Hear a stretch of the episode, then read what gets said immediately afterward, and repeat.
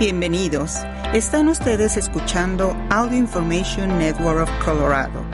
Esta grabación está destinada a ser utilizada únicamente por personas con impedimentos para leer medios impresos.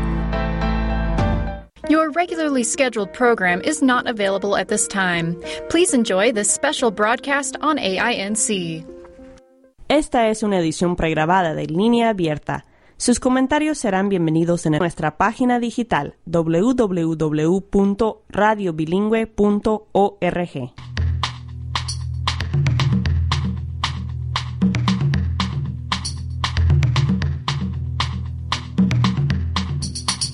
Radio Bilingüe presenta Línea Abierta. Línea Abierta es un programa de noticias, diálogo y comentario producido por Radio Bilingüe en Fresno y Oakland, California. El programa tiene auspicio parcial de la Corporación para la Difusión Pública.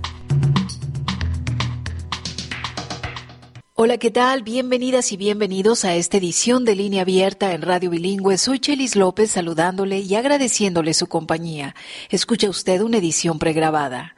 Hoy, cercanos al Día de la Sanación Racial y en el marco del día en que conmemoramos al doctor Martin Luther King Jr., recordamos su legado y sus mensajes que siguen resonando en este nuestro país que habitamos. Tenemos una nación profundamente dividida en cuestiones de raza y de clase, en donde la población sigue enfrentando desafíos por los que él se manifestaba. A años de distancia, esta protesta por la discriminación racial donde las leyes y acciones racistas negaban a los afroestadounidenses sus derechos civiles y les definían como personas inferiores, personas de segunda, no es cosa del pasado, y las y los inmigrantes, las comunidades indígenas y negras lo saben. La figura del doctor Martin Luther King, que ha trascendido en el tiempo y de quien su sueño no solo pertenece a Estados Unidos, sino a todo el mundo, sigue vigente en muchas personas que no quieren ser juzgadas por el color de su piel, por cómo se ven, por su apariencia. ¿Qué tal si escuchamos un fragmento de este inmortal discurso, I have a dream, yo tengo un sueño, en el que expresaba su deseo de conocer un país unido en donde vivir en igualdad. I have a dream that one day this nation will Tengo un rise sueño en que un día esta nación se live out pondrá the true en meaning pie of its creed. y realizará el verdadero significado de truths su credo. Sostenemos que estas that verdades son all men are evidentes created por sí mismas y que todos los hombres han sido creados iguales.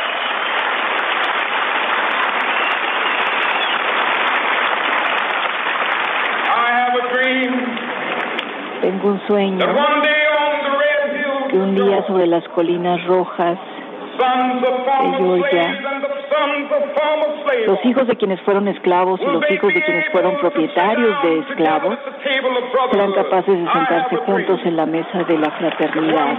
Tengo un sueño. de un día, Incluso en el estado de Mississippi, un estado sofocante por el calor de la injusticia, sweltering with the heat of oppression, sofocante be por el calor de la opresión, se transformará en un oasis de libertad y justicia.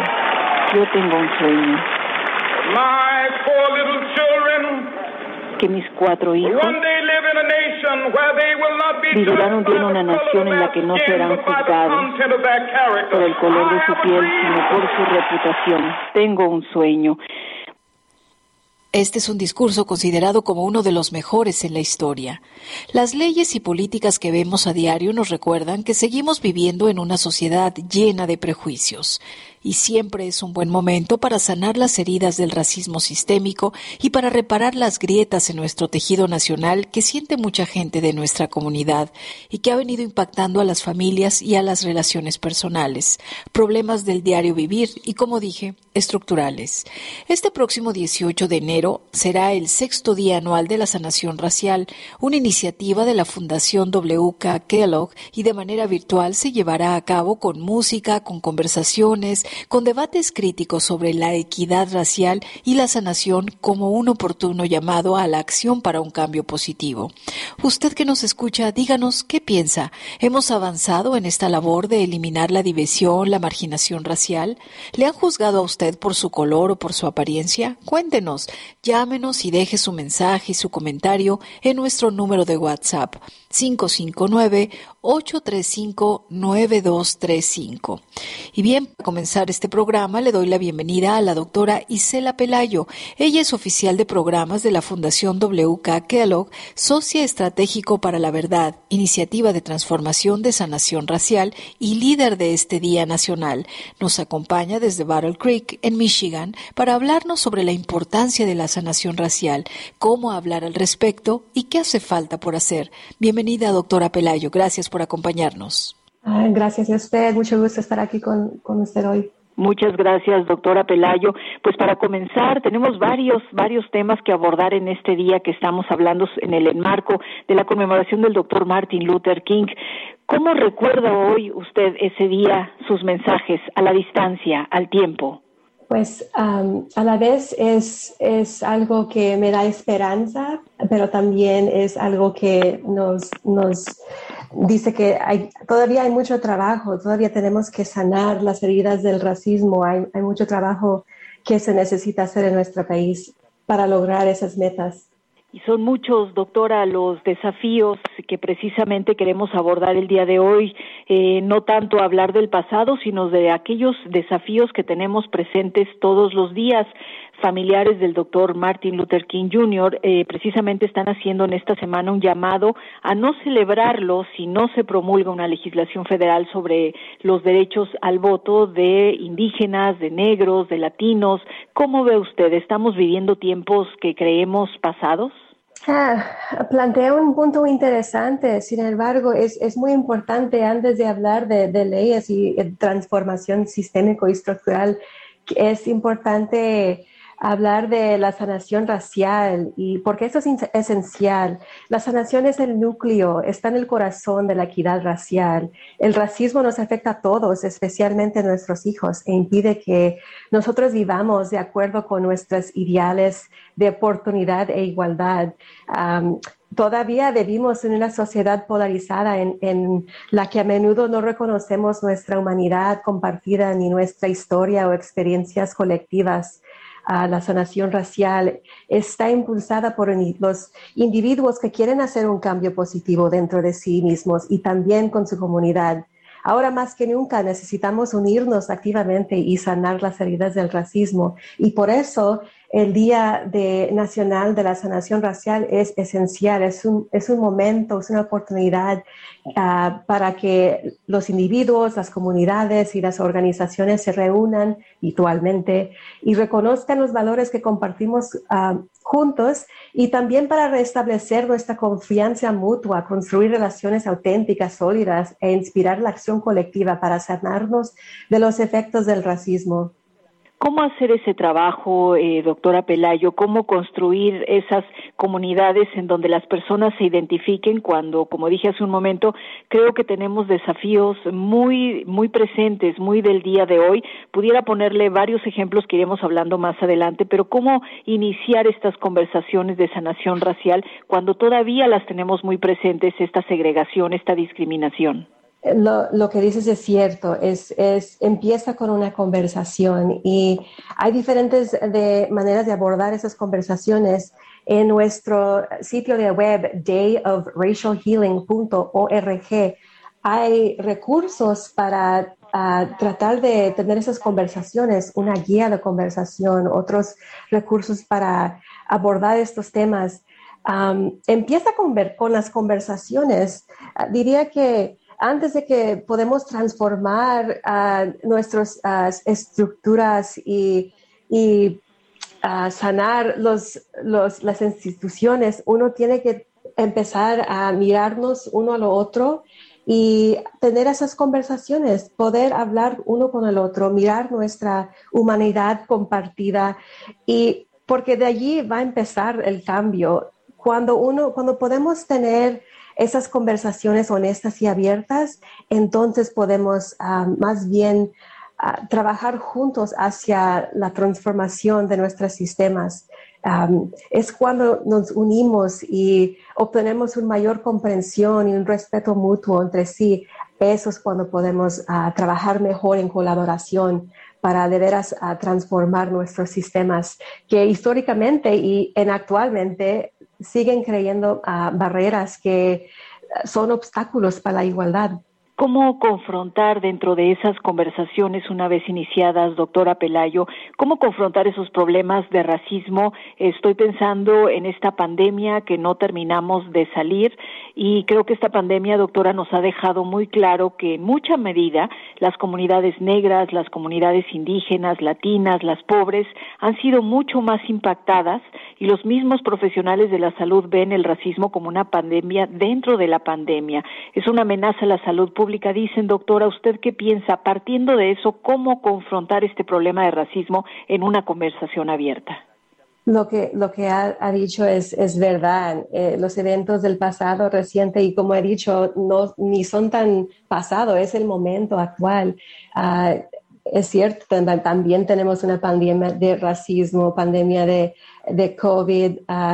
Eh, todo esto es un obstáculo, un reto y uh, muchas de las desigualdades a menudo tienen sus raíces en, el racismo estructural y tenemos que reconocer esas injusticias, pero eso solo es una parte de lograr una verdadera equidad racial. Sanar el racismo es un paso esencial en el camino para lograr esa equidad racial los impactos negativos del racismo impulsan la necesidad de la sanación racial para promover la equidad racial. Y para sanarnos de las heridas y desigualdades del racismo ah, debemos sentirnos lo, lo, suficientemente seguros para nombrar esas heridas y también compartir nuestras experiencias y después también ser capaces de escuchar con empatía a los demás, porque los sistemas está hecho de personas y cuando uno de nosotros entendemos lo que está pasando, entonces podemos ah, mejorar nuestras políticas para ah, todo el pueblo. ¿En dónde comienzan estas conversaciones y quiénes no pueden quedarse fuera? Doctora, hace un momento yo le, le preguntaba este asunto del debate en el Congreso para promulgar o refrendar los derechos del voto de la gente de color, los negros, asiáticos, indígenas, etcétera, en, en estos tiempos, ¿no? En el 2022. Entonces, eh, partiendo de esto, cómo hacerle o dónde comienzan las conversaciones, no solamente en quienes hacen las leyes, sino estoy pensando en la misma educación entre las familias, en las escuelas, en dónde comienza esta, esta conversación para realmente hacerle frente a un racismo que sigue vivo.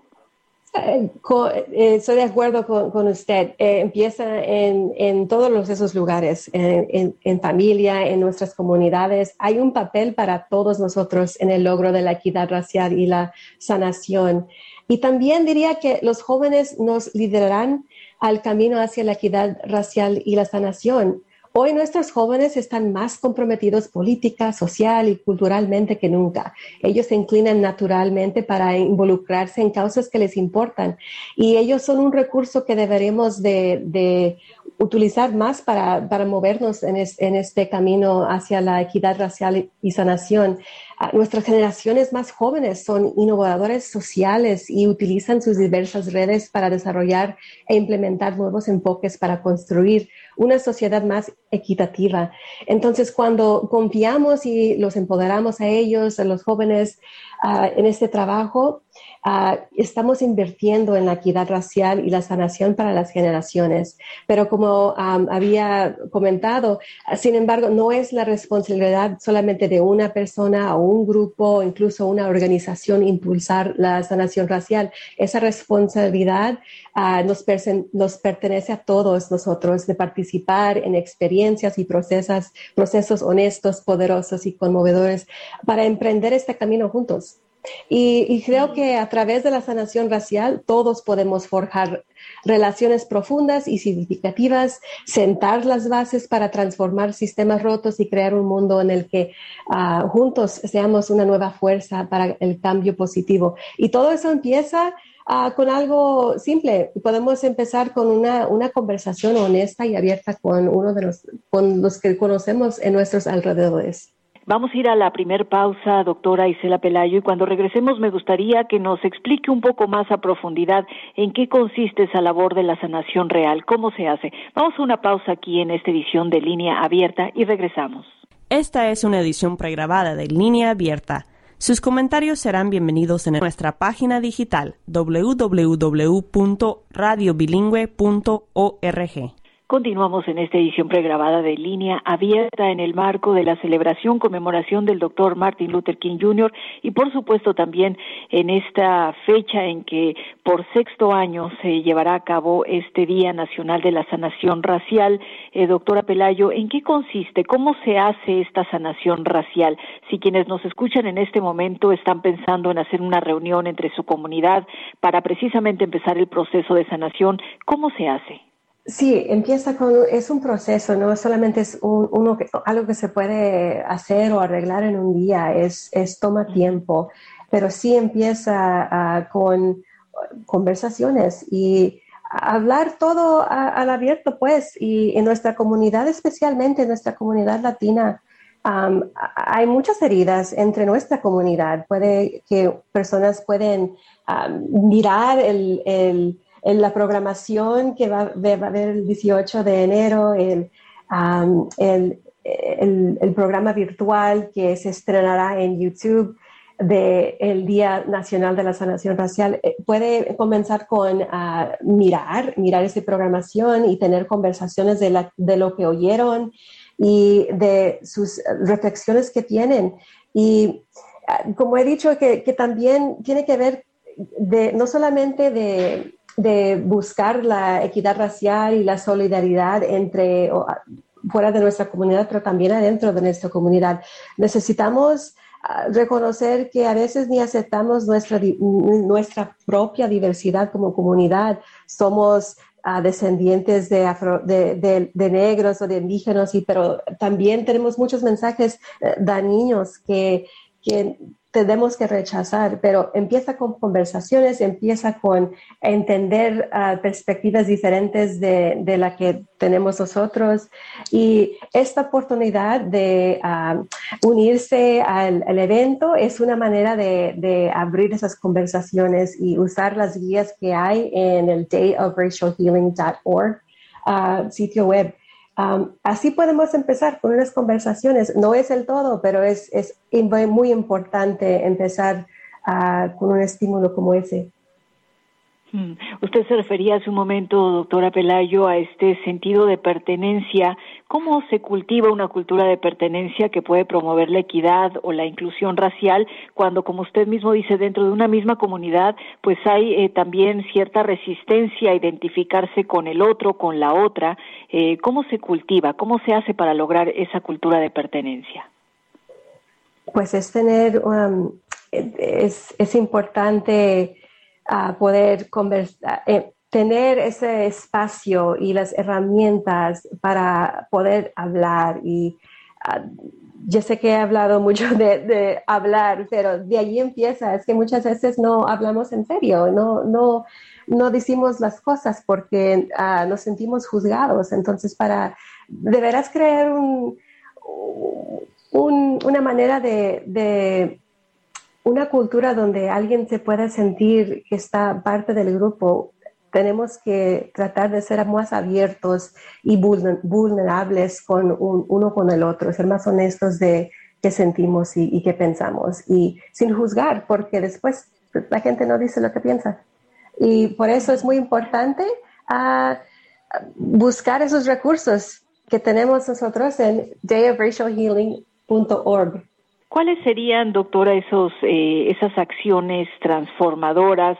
Hay muchos prejuicios de los cuales podemos hablar, prejuicios que se, que se tienen de manera y sigue fracando este asunto de terminar y de vernos todos y todas de manera igual. Es difícil mirar lo que, pues, si no lo ve, es difícil cómo lo va a ver. Entonces es importante las perspectivas diferentes y estar en, en proximidad y tener relaciones auténticas con varias diferentes de personas que no son como uno. Así es uno cuando uno puede empezar a mirar lo que no ha visto antes. Y por eso es importante cuando digo tener esas relaciones auténticas. Muchos de nosotros no tenemos amistades ah, ni compañeros de trabajo que, que son diferentes de nosotros, sea de clase o de raza o de grupo étnico. Y por eso a veces no sabemos de veras cómo es para otras personas su vida. Y empieza, digo de, nuevo, tener esas conversaciones y empezar a conocerse a profundo es cuando las personas de veras están en esas relaciones sólidas y pueden reparar esas relaciones, es cuando pueden colaborar para hacer los cambios locales transformativos en sus comunidades, a reparar el daño que han hecho instituciones o organizaciones, pero todo eso empieza con hablar y entenderse uno. Como este no es el primer año de este Día Nacional de la Sanación Racial, eh, doctora Isela Pelayo, me gustaría que nos comente un poco de lo que se ha escuchado y lo que se ha obtenido en años previos como resultados de este Día Nacional de Sanación Racial y de esas conversaciones que como este año también el próximo 18 de enero se tendrán. ¿Qué es lo que han obtenido, visto, obtenido como resultado de las pasados? Bueno, este, este, este día se lanzó el, uh, en 2017 eh, y es un día que consiste de una oportunidad para unir a todas las personas en su humanidad, a impulsar la acción colectiva para crear un mundo más justo y equitativo. en los años, empezó pequeño, local, pero nos dimos cuenta que más personas necesitan tener esta, esta conversación y entender, tener un conocimiento de, de la necesidad por la sanación racial y ha aumentado las personas que han participado y hay varias comunidades por todo el, país que están implementando sus planes de transformación local ah, por medio de la sanación racial. Y lo que están mirando es, es eso, es que las comunidades cuando ah, crean un espacio para, para desarrollar relaciones, es en eso que pueden colaborar mejor y juntos abogar y avanzar la justicia local en, sus instituciones y en nuestro programa que se va a estrenar en YouTube. Ah, el Día Nacional de la Sanación Racial, también va a haber ejemplos de cómo estas conversaciones uh, funcionan y, cómo puede hacer el cambio ah, local. Entonces, estamos muy emocionados y, esperamos que sus oyentes puedan unirse al programa para mirar ejemplos y oír, conversaciones con expertos y con entender lo que está pasando en diferentes partes del país y, cómo mejor avanzar la sanación racial y la equidad racial. Eh, revisando precisamente lo que ustedes ofrecen para aconsejar a las personas que quieren abrir este tipo de conversaciones, cómo deben hacerlo. Leía que, bueno, también es muy posible que en estas conversaciones, doctor Isela, haya personas que pues digan, nunca había pensado en esto, eh, nunca me había dado cuenta, quizás que esa misma persona ha cometido actos o ha pensado nada más en, en, algún asunto de ser racista y también el sentirse frustrados. Y, y yo insisto en este asunto de la frustración porque yo comenzaba diciéndole, pues en tiempos de pandemia nos dimos cuenta que este racismo está muy vigente cuando estamos hablando de los derechos del voto y es muy probable que en estas conversaciones esta frustración salga a flor de piel. ¿Cómo hacer cuando una persona en medio de esta conversación habla de esa frustración? y ¿Cómo hacerle para que siga en la conversación y crea que efectivamente la sanación racial es posible, doctora?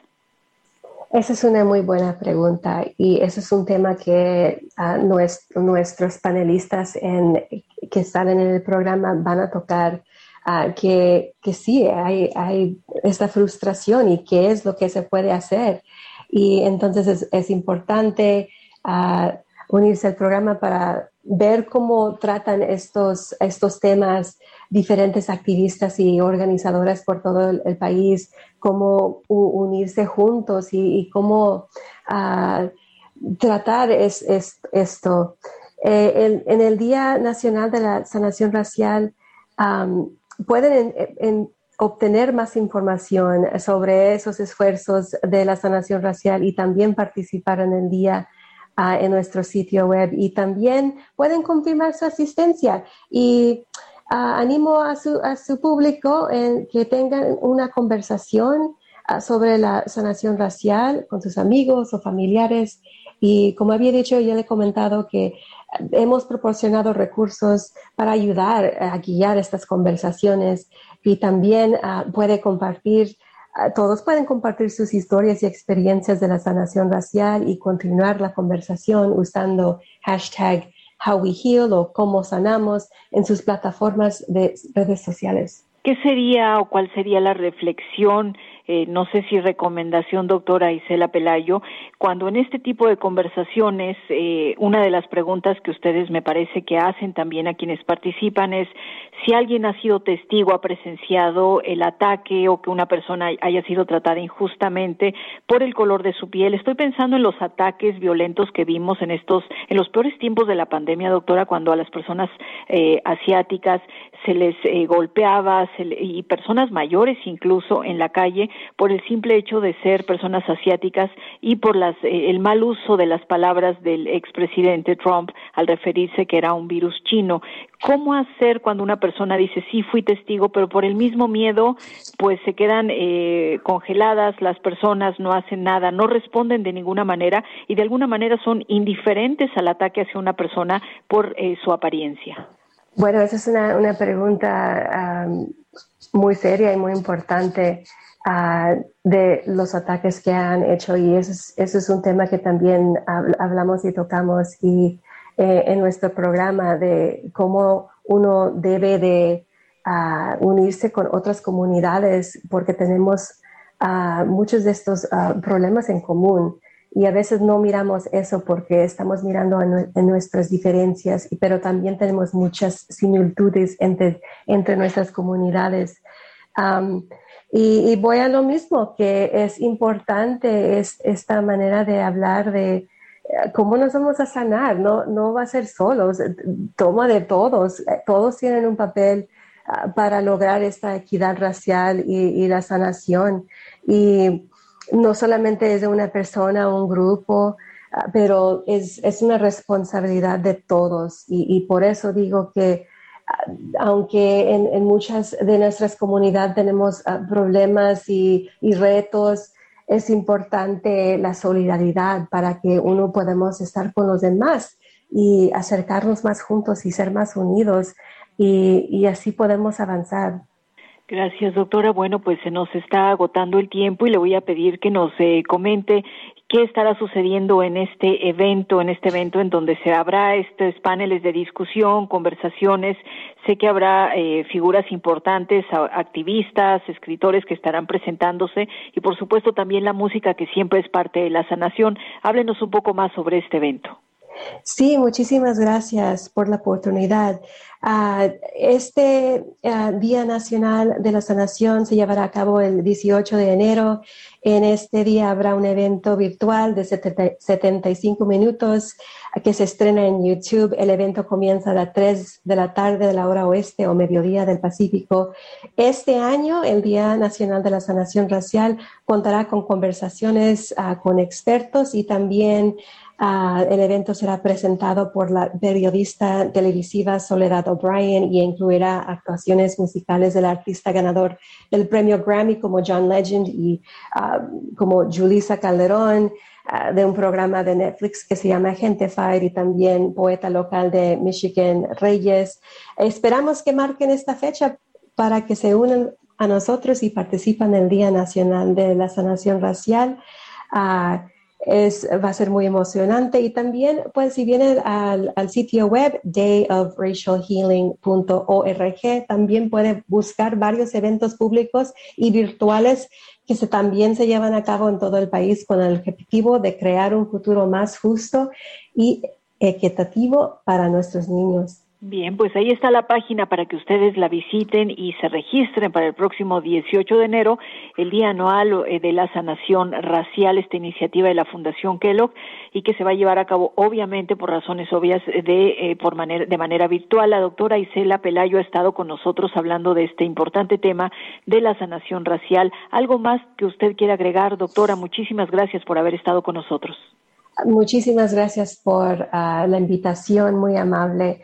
Uh, nomás quiere decir que todos podemos hacer algo y puede empezar con una conversación honesta y abierta. Gracias, doctora. Que tenga usted un buen día. Igualmente. Hasta luego. Hasta luego. Ella fue la doctora Isela Pelayo, oficial de programas de la Fundación WK Kellogg y socio estratégico para la Verdad Iniciativa de Transformación de Sanación Racial. Nos acompañó hoy en esta edición pregrabada de línea abierta en el marco, como dijimos, de la conmemoración del doctor Martin Luther King Jr. y, por supuesto, en el Día Anual de la Sanación Racial. Vamos a hacer una pausa y regresamos con más.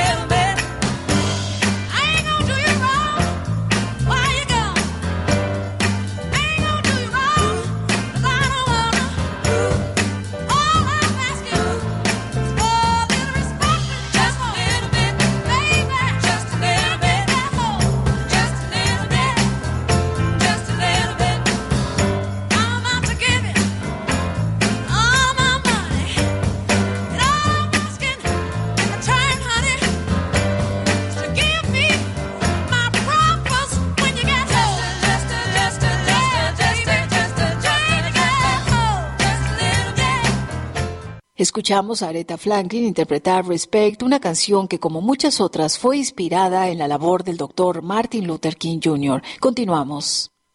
Y siguiendo con las luchas por los derechos civiles, hablaremos de otro ícono de los derechos civiles y laborales, el reverendo James Lawson, reconocido como uno de los principales líderes de los movimientos nacionales de derechos civiles y laborales y un amigo muy cercano al doctor Martin Luther King Jr. El reverendo James Lawson estuvo en prisión por rechazar el servicio militar obligatorio de la Guerra de Corea. Pasó tres años como ministro del campus y profesor en Hislop College en la India Estando allí, leyó sobre el boicot a los autobuses de Montgomery y el movimiento emergente de resistencia no violenta aquí en los Estados Unidos. Lawson decidió que ya no podía quedarse al margen, así que comenzó a realizar seminarios para capacitar a voluntarias y voluntarios en las tácticas de Gandhi de acción directa no violenta.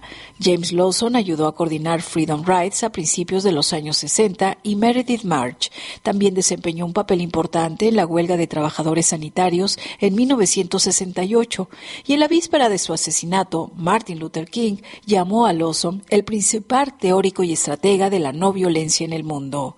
En los 70 Lawson se mudó a Los Ángeles para ser pastor de la iglesia metodista Holman. Habló en contra del racismo y desafió la Guerra Fría y también la participación militar de los Estados Unidos en todo el mundo.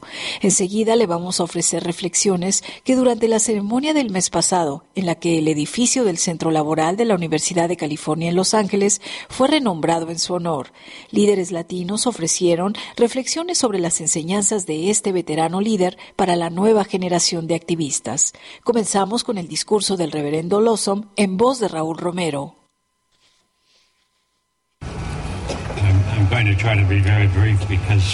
Voy a intentar ser muy breve porque ha sido un evento extraordinario.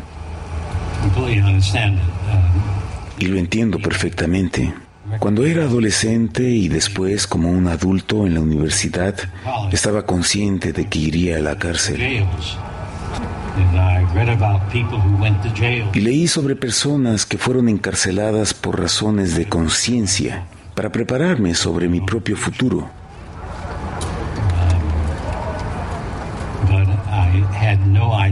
Pero no tenía idea sobre cómo prepararme para esta ocasión, para esta extraordinaria experiencia de verlos unidos en esta coalición que hizo posible todo esto.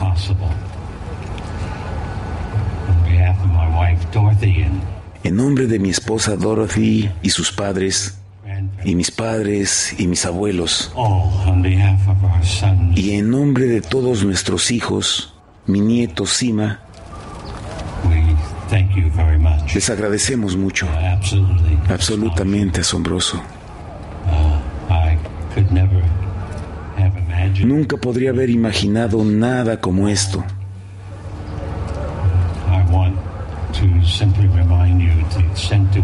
Simplemente quiero recapitular hasta qué punto mi jornada hasta ahora ha sido una jornada de personas, una jornada de comunidades, de familias. Y cualquier papel que haya desempeñado es gracias a personas como ustedes. En Nashville, Tennessee, en Memphis, en Los Ángeles, he dicho que la comunidad puede ser como una familia, que lucha y que podemos hacer más de lo que jamás nos hayamos imaginado que seríamos capaces de hacer.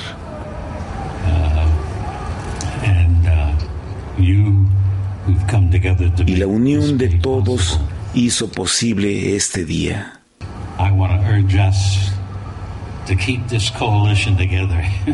Quiero instarlos a mantener esta coalición y a seguir avanzando hacia el desmantelamiento de lo que en la antigüedad los metodistas unidos llamaron las fuerzas de la maldad espiritual. Son muy, muy reales. Debemos desmantelarlas y al hacerlo, nos elevaremos para estar completamente vivos y aprendiendo a amar.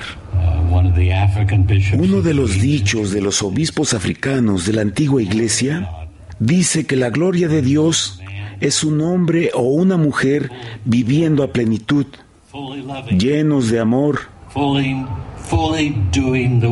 dedicados plenamente a la obra de la verdad y de la justicia.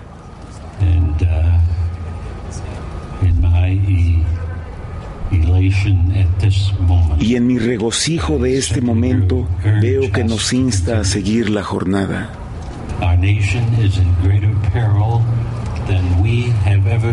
Nuestra nación está en el mayor peligro que jamás hayamos conocido. Para superar esa prueba, necesitamos alcanzar lo más álgido de la humanidad. Es complejo e inquietante. Personalmente me causa mucha ansiedad. Pero les digo, que si podemos aprovechar las grandes fuerzas de la vida misma y usar esos poderes para resolver los problemas que enfrentamos, descubriremos el poder de la vida misma y el poder del universo. Con ese espíritu he tratado de seguir durante estas nueve décadas y continuaré haciéndolo mientras tenga vida. Y esto me recuerda que quizás el problema más complejo y más extraordinario que enfrentamos es lograr la justicia económica para cada niño y niña de nuestras 331 millones de estadounidenses.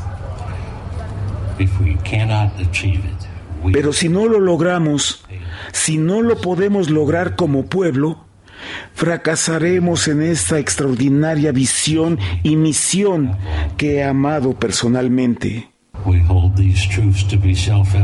Sostenemos que estas verdades son evidentes por sí mismas, que todos hemos sido creados iguales y que estamos dotados de ciertos derechos inalienables, que entre estos derechos están la vida, la libertad y la búsqueda de la felicidad.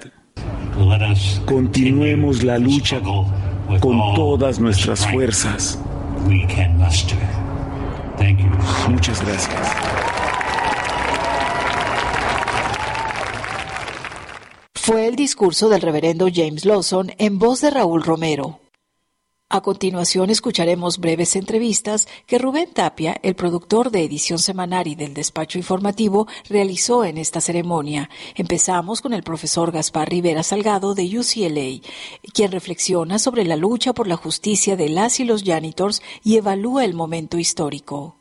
Cuéntanos un poquito quién es él y qué fue lo que hizo, por qué lo consideran un ícono. Pues gracias Rubén por la entrevista y por la pregunta. Fíjate que el reverendo James Lawson Jr. ha sido un personaje que ha estado en el centro de varias luchas importantísimas en los Estados Unidos. Y él realmente, una de las luchas más importantes fue a finales de los 50 y a principios de los 60. Él fue el arquitecto principal de la estrategia del uso de la no violencia en el movimiento por los derechos civiles. El reverendo James Lawson este año cumplió 93 años y bueno, su legado ha sido increíble en cuanto a practicar una forma radical de resistencia. Él fue el que entrenó a todas las bases de jóvenes afroestadounidenses para el famoso movimiento en Nashville, Tennessee. Él es del sur, estudió teología, se fue a Nashville a finales de los 50, 60, ya había estudiado toda la historia, filosofía de la no violencia, y ahí para resistir la segregación y para unirse al movimiento que estaban teniendo en Estados Unidos liderado por Martin Luther King, a él le interesaba mucho la acción directa. Entonces, para romper la segregación, él organizó a los estudiantes de la Universidad de Nashville y a otras universidades, a jóvenes negros, para que fueran a los restaurantes, a las cafeterías, a sentarse y a desegregar estos lugares. Entonces era una acción directa y lo hizo después de haberlos entrenado en esta filosofía y en esta táctica que es la resistencia pacífica, que venía claro desde Mahatma Gandhi en la India, se había venido utilizando en otras partes, y este era algo innovador porque precisamente en los 60 había muchas propuestas políticas de cómo formar un movimiento social, sobre todo en los Estados Unidos, de liberación para la población afroestadounidense, estaban los radicales, los panteras negras, estaban Martin Luther King desde la perspectiva de la sociedad civil y la comunidad religiosa, y la innovación del reverendo James Lawson es que se veía mucho el principio de la no violencia como algo pasivo, como algo no de una acción directa que pudiera producir un cambio. Entonces él rompe con ese estereotipo demostrando que la resistencia pacífica a través de la acción directa, de poner tu cuerpo en medio de la agresión para llamar la atención sobre leyes inhumanas, era una de las cosas que rompió el aislamiento y el cerco del movimiento de los derechos civiles. Después él tiene mucho éxito, inicia su incorporación al movimiento de los derechos civiles, se vuelve el brazo derecho de Martin Luther King en cuanto a la estrategia política. Después, a finales de los 60, ya en los últimos años de Martin Luther King, él se va a liderar una campaña que es la campaña por los derechos de los pobres, expandiendo la filosofía y la idea de los derechos civiles a trabajar con trabajadores, con sindicatos. Una huelga icónica es la huelga de los que recogen la basura en Memphis, Tennessee, que inicia esta colaboración entre derechos civiles y los derechos de los trabajadores, su derecho a sindicalizarse, su derecho a, a organizarse, su derecho por mejores condiciones. Y esta huelga de los trabajadores recogiendo la basura en Memphis. Es una huelga histórica, porque precisamente ahí ya otra vez se aplica esta filosofía de la resistencia pacífica y es donde surge ese letrero famoso de que I am not a man, no, soy un ser humano, y esa fue la innovación de él, ¿no? Ya para principios de los 70, el reverendo James Lonzo se viene a Los Ángeles y él es el reverendo de esta iglesia muy famosa aquí en Los Ángeles, en Holmes, se llama Holman United Methodist Church, desde donde él comienza a generar un espacio de diálogo con el movimiento de derechos civiles en el sur de California y también se enlaza con la lucha de los trabajadores que a mediados de los 70 y a principios de los 80 era realmente un movimiento que combinaba el sindicalismo con los derechos de los inmigrantes. Entonces él trabaja muy temprano con la campaña de justicia para los janitors, que es liderada por May García, y los entrena precisamente en esta filosofía de la resistencia civil pacífica. Se vuelve al centro de también el apoyo de la sociedad civil organizada para los janitors. Después trabaja con María Elena Durazo con la campaña de los trabajadores de los hoteles, que estas dos campañas la de los janitors y la de los hoteleros, son las luchas que transforman no solamente el movimiento sindical en Los Ángeles, pero transforman realmente la política en el sur de California.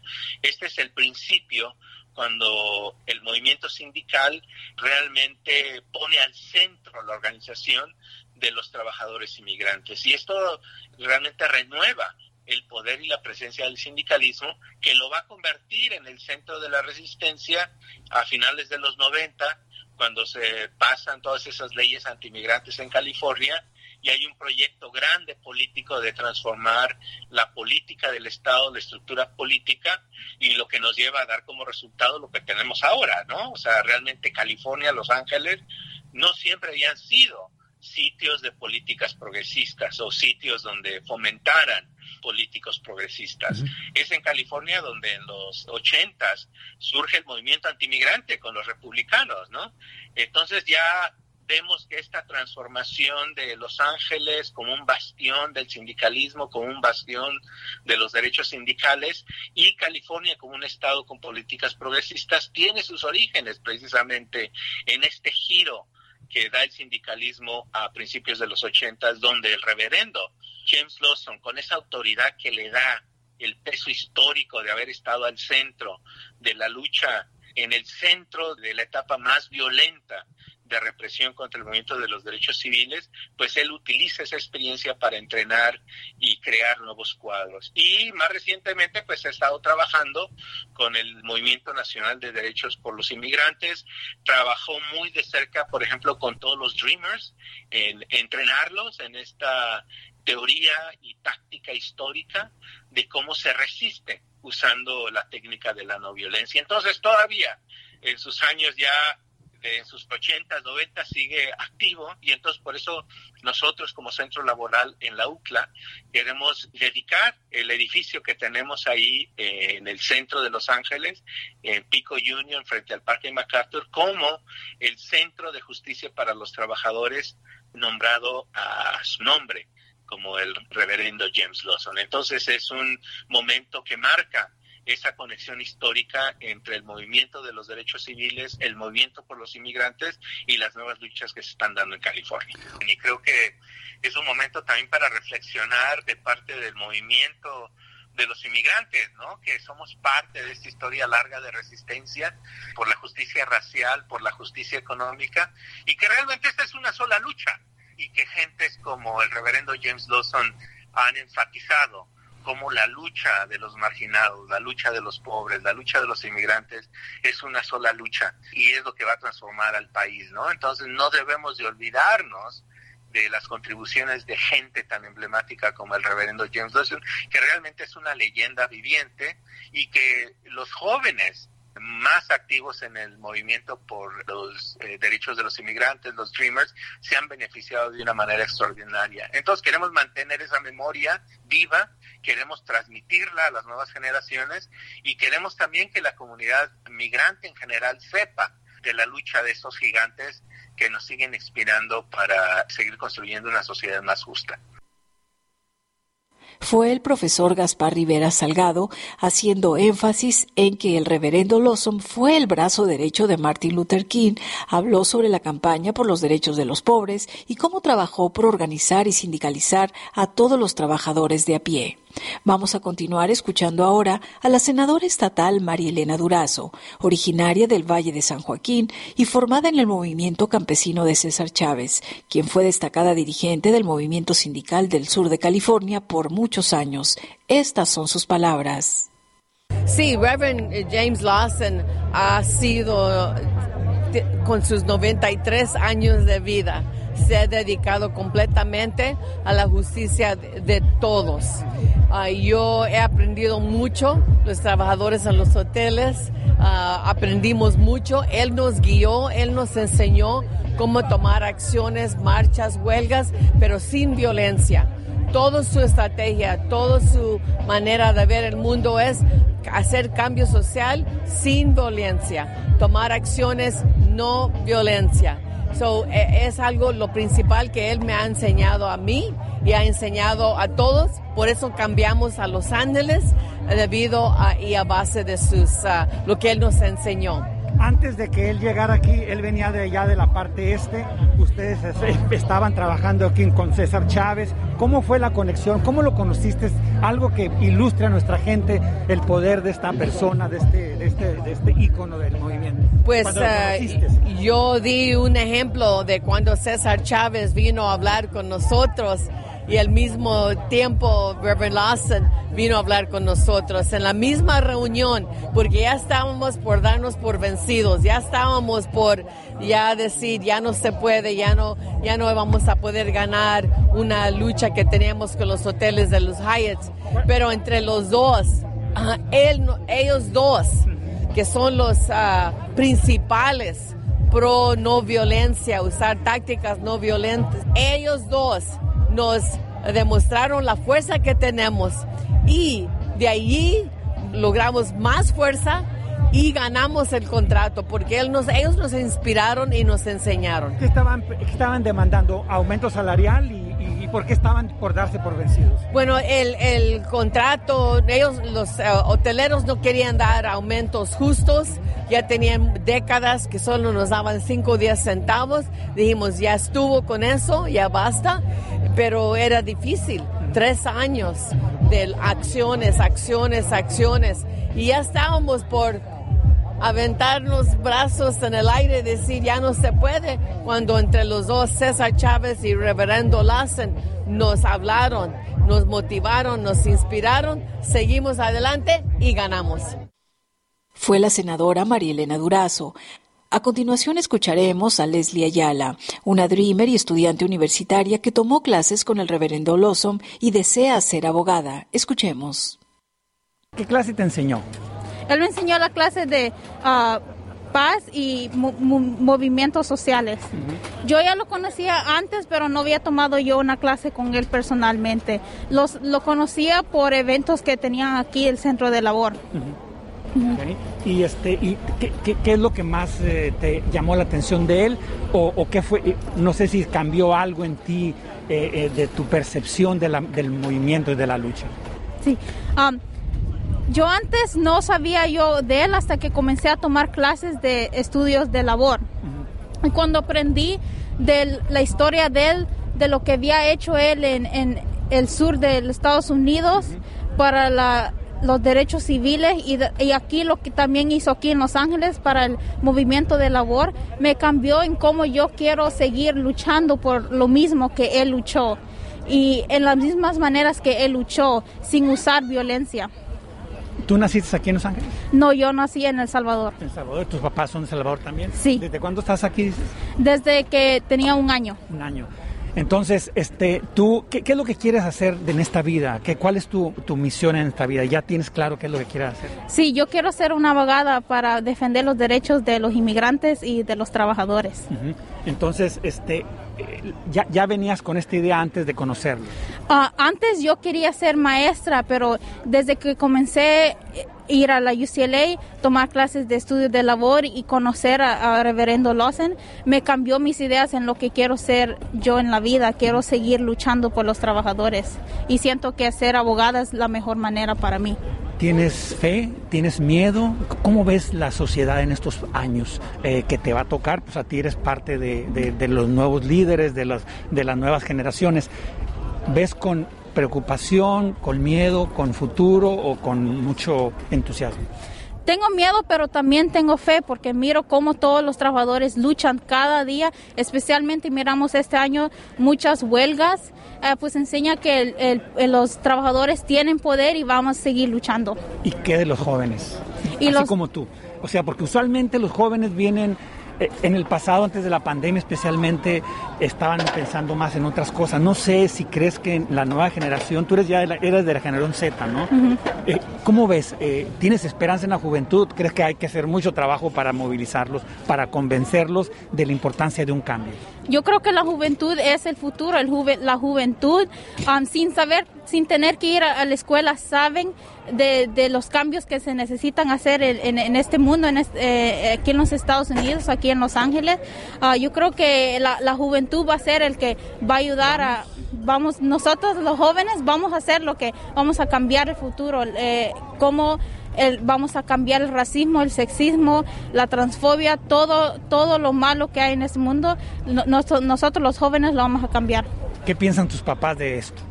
A mis papás están bien orgullosos. Ellos también fueron luchadores allá en El Salvador y quieren que yo siga luchando aquí en Los Ángeles. Entonces, ¿qué les quieres decir a otros jóvenes que escuchen este mensaje tuyo? Diles algo ahorita. Yo quiero decir a los jóvenes que sigan luchando, que vayan a, las protestas, ayuden a los trabajadores, um, que ellos sí pueden hacer líderes, no importa la edad. ¿Y qué les dices a los que dicen, ah, yo vengo aquí a hacer dinero y a triunfar? y ¿Qué les quieres decir?